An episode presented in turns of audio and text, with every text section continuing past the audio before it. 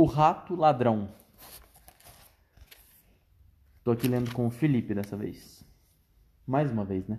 Mais uma vez, minha avó voltou correndo comigo para o meu quarto e de lá passamos para a sacada. Está pronto? perguntou ela. Agora vou colocá-lo dentro da meia. Espero que eu consiga dar conta de tudo, respondi. Afinal, sou apenas um ratinho.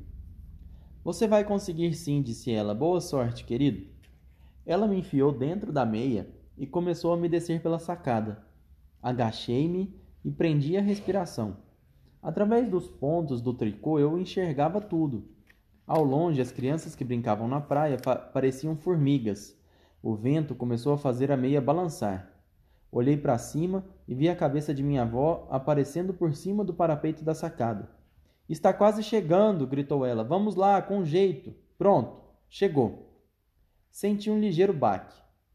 Corre para dentro, gritava minha avó. Depressa, depressão, depressa. Procure pelo quarto. Pulei para fora da meia e corri para o quarto da grã-bruxa. Estava impregnado do mesmo cheiro de bolor que eu tinha sentido no salão de baile. Era o fedor das bruxas, que lembrava o cheiro do banheiro público masculino da estação de nossa cidade. Nossa, que nojo. Não, cheiro de banheiro de homem é fedido mesmo. É mesmo. Esmiça no chão. Pelo que eu via, estava tudo bem arrumado. Tudo levava a crer que o hóspede daquele quarto era uma pessoa comum. E nem poderia ser diferente. Nenhuma bruxa seria estúpida a ponto de deixar espalhadas coisas que pudessem despeitar a suspeita da camareira. De repente, uma rã passou pulando pelo tapete e foi se sentar embaixo da cama. Também dei um pulo. Depressa! gritava lá de cima a voz de minha avó. Pega aquela coisa e deu fora. Comecei a perambular pelo quarto para ver se encontrava o que queria. Não foi nada fácil. Eu não conseguia, por exemplo, abrir as gavetas e muito menos as portas do guarda-roupa. Parei de andar pelo quarto, sentei-me um pouco no meio do assoalho e comecei a refletir. Onde a grã-bruxa esconderia uma coisa tão secreta? Onde, Felipe? Debaixo da cama?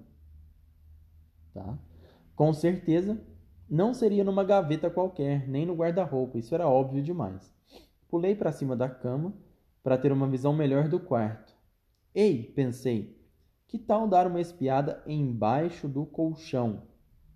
Cautelosamente fui até a beirada da cama e de lá fui avançando por baixo do colchão.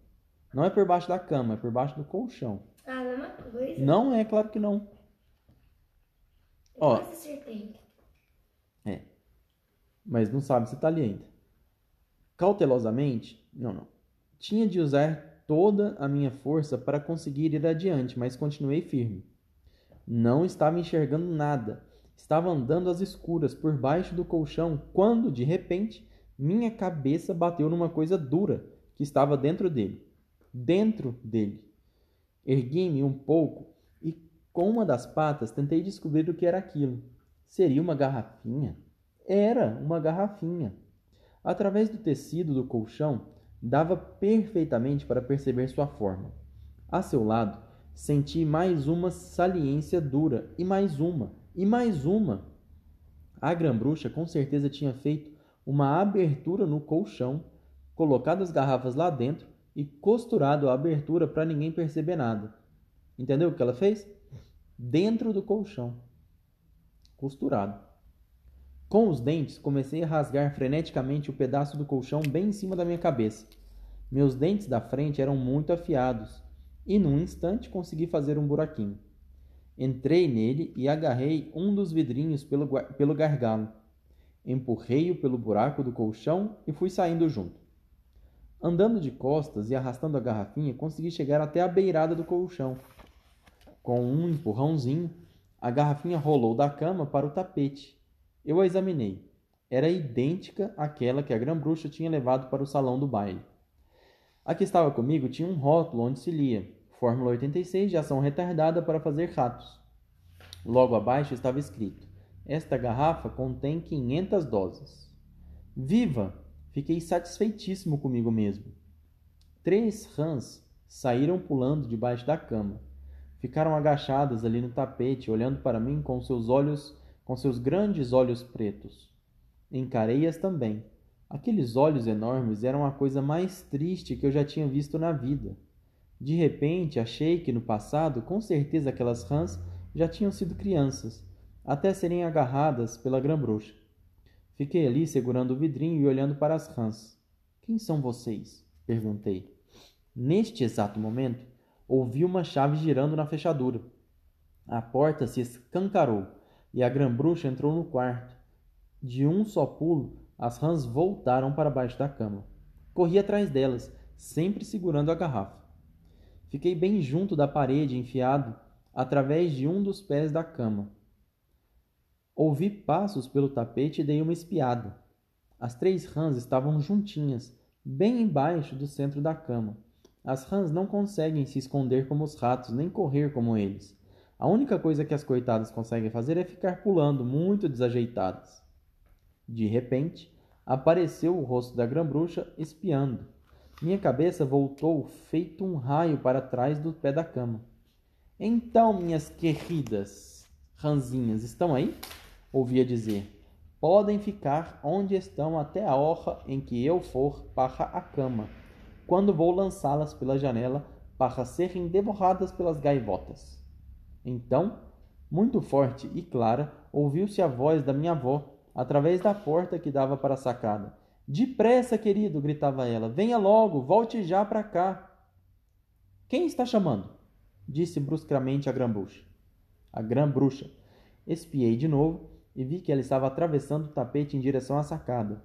Quem está na minha sacada? resmungou ela. O que é isso? Quem se atreveu a invadir minha sacada? Ela atravessou a porta e foi direto para a sacada. O que significa este novelo de lã pendurrado aqui? ouvia dizer. Olá, respondeu a voz da minha avó. Acabei de deixar meu tricô cair na sua sacada. Mas tudo bem, uma das pontas está aqui comigo e vou puxá-lo para cima. Mesmo assim, muito obrigada. Fiquei maravilhado com a naturalidade de sua voz. Com quem a senhora estava falando agora mesmo? perguntou a grã-bruxa irritada. Quem é que a senhora estava mandando apressar-se e voltar logo? Eu estava falando com meu neto, ouvi minha avó dizer.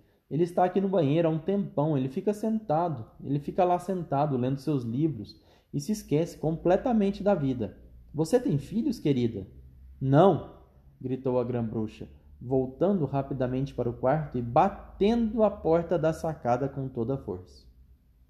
Ou seja, estava frito. Eu estava frito. Você leu a continuação? Meu único meio de escapar não existia mais e eu estava trancado naquele quarto com a grã-bruxa e três rãs apavoradas. Comecei a ficar tão apavorado quanto elas. Tinha certeza de que, se fosse descoberto, também seria agarrado e atirado pela janela para ser devorado. Ouviu-se uma batida na porta. Quem encerrar desta vez? berrou a grã-bruxa. Somos nós, as mais velhas, respondeu uma voz muito dócil por trás da porta. Já são seis horas e viemos buscar as garrafas que Vossa Majestade nos prometeu. Ela atravessou o tapete em direção à porta. Em seguida, abriu-a e viu um monte de pés e sapatos entrando no quarto. Seus movimentos eram lentos e indecisos, como se as donas daqueles sapatos estivessem com medo de entrar. Entrem logo, vamos entrando, disse bruscamente a grã-bruxa. Não fiquem aí parradas e tremendo no corredor. Não tenho a noite inteira para perder com vocês. Era a minha chance. Saltei dali de trás do pé da cama e disparei feito um raio na direção da porta aberta. Fui, por, fui pulando por cima de vários pares de sapatos e, num instante, estava no corredor, com uma preciosa garrafinha ainda apertada contra o peito. Ninguém tinha me visto. Não ouvi nenhum grito de um rato, um rato. O máximo que consegui ouvir foram as vozes das bruxas mais velhas balbuciando aquelas frases idiotas do tipo: Como Vossa Majestade é generosa, Disparei pelo corredor. Cheguei à escada e subi correndo os degraus. Fui para o quinto andar e novamente atravessei o corredor, voando até chegar à porta do meu quarto. Graças a Deus não havia ninguém à vista. Com o fundo da garrafinha, dei umas pancadas na porta. Tap, tap, tap. Continuei. Tap, tap, tap. Tap, tap, tap. Será que a minha avó ia ouvir? Achei que sim. As batidas do vidrinho faziam um som bastante forte. Tap, tap, tap. E assim continuei, pois ninguém parecia, aparecia no corredor. Mas a porta continuava fechada. Resolvi arriscar. Vovó! gritei, o mais alto que consegui. Vovó, sou eu, deixe-me entrar. Ouvi seus passos no tapete e a porta se abriu. Entrei como uma flecha. Consegui, gritei, dando pulos no ar. Consegui, vovó, veja, uma garrafa inteira daquilo. Ela fechou a porta, inclinou-se, pegou-me no chão e colocou-me carinhosamente nos braços. Oh, querido, gritava ela, graças a Deus está são e salvo. Minha avó pegou a garrafinha e leu o rótulo. Fórmula 86 de ação retardada para fazer ratos. Esta garrafa contém 500 doses. Garotinho brilhante, você é uma maravilha, é fantástico. Como conseguiu se safar do quarto dela? Saí voando quando as bruxas mais velhas estavam entrando, contei. Foi tudo meio perigoso, vovó, e não gostaria de ter de passar por isso outra vez. E eu também a vi, disse minha avó. Eu sei, vovó, ouvi a conversa de vocês duas.